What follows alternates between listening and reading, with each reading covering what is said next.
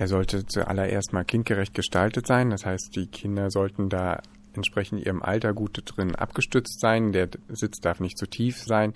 Die Füßchen sollten sich abstützen können, auch in unterschiedlichen Altersstufen. Und am besten wäre, wenn der Sitz mitwächst, also wenn er auch äh, dann noch für ältere Kinder gut zu gebrauchen ist.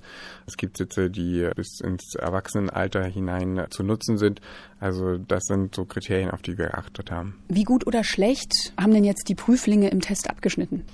Wir hatten 20 Modelle im Test, von denen haben elf ein mangelhaftes Qualitätsurteil bekommen und drei haben nur mit gut abgeschnitten. Wenn es nur drei gute gibt, wie viel Geld muss man dann für einen dieser guten Kindersitze ausgeben als Eltern? Es gibt ein gutes Modell, was nur 85 Euro kostet, also das ist ein relativ günstiger Stuhl. Die anderen zwei sind sehr teuer, da können Sie 350 Euro für die Basisversion ausgeben und wenn Sie noch Zubehör kaufen, dann noch mehr. Also ein guter Kinderstuhl kann auch richtig viel Geld kosten. Ab wann sollte ich denn mein Kind überhaupt in so einen Stuhl setzen? Ich meine, Babys werden ja auch schon vielleicht mit einer Flasche Milch gefüttert oder wenn die vier, fünf Monate alt sind, auch mit Brei. Ist das ein Alter, wo die da schon reingehören? Wir sagen, wenn das Kind sich selbst aufrichten kann, also aus eigener Kraft sich hinsetzen kann und auch sitzen bleiben kann, das passiert meistens so zwischen 8. und 10. Monat. Vorher reicht die Rückenmuskulatur noch nicht. Es gibt aber auch manche Stühle, wo sie die Rückenlehne so weit zurückklappen können, dass das Kind quasi liegt oder fast sogar in der horizontalen liegt.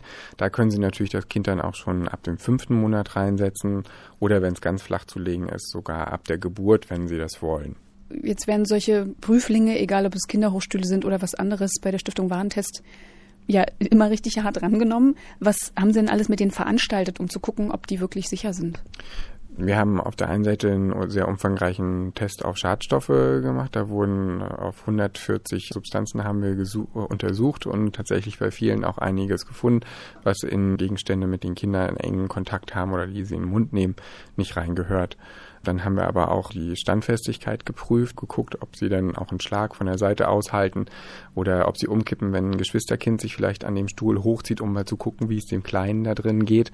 All solche Sachen müssen wir vorher testen, um sagen zu können, der Stuhl ist wirklich gut. Die Stiftung Warentest testet einige der Prüfpunkte auch mit so kleinen Dummies, so Puppen, die kinderähnlich aussehen. Sowas habe ich nicht, aber ich habe einen anderen Prüfling mitgebracht. Das ist der, der riesige Teddy ähm, von meinen Kindern. Vielleicht können wir mit dem einfach mal gucken, wie sich die Stühle so machen. Ja, dem macht es auch nichts aus, wenn der sich klemmt oder umfällt oder durchrutscht. Was war das Problem bei diesem Modell, wo der Teddy jetzt drin sitzt?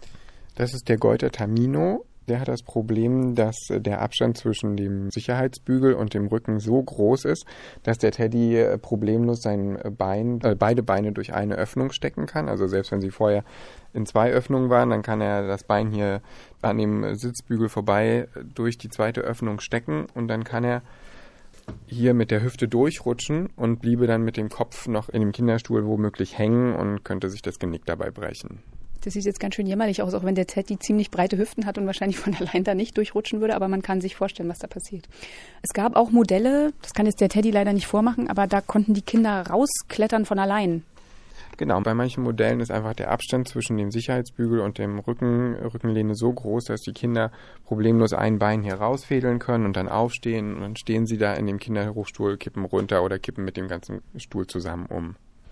Hier drüben steht noch ein zweiter Stuhl, der hat so ein schickes graues Polster. Wir können ja den Teddy da mal reinsetzen. So. Was war da das Problem?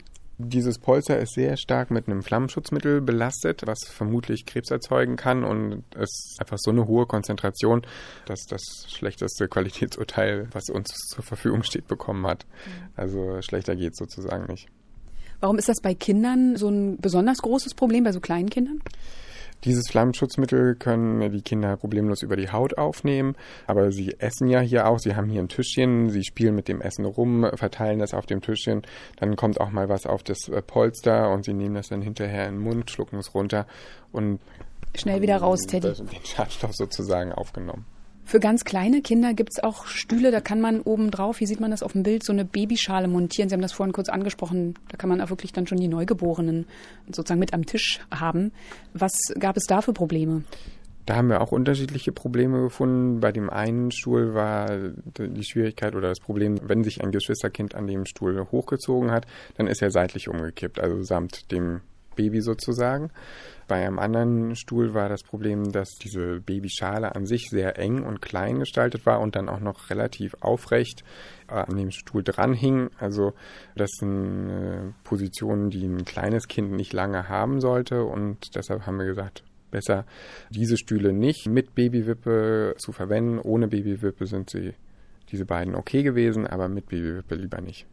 Was mache ich denn jetzt, wenn ich einen von diesen mangelhaften Stühlen aber schon zu Hause habe? Wenn Sie einen Stuhl haben, den Sie in letzter Zeit, also weniger als vor zwei Jahren gekauft haben, dann können Sie zu dem Händler gehen und ihn auf äh, unser Testqualitätsurteil hinweisen und sagen, ich möchte ein schadstofffreies oder ein mangelfreies Produkt haben, bitte tauscht das um oder tauscht den Sitzbezug um. Meistens sind es ja diese Polster, in denen wir die Schadstoffe gefunden haben.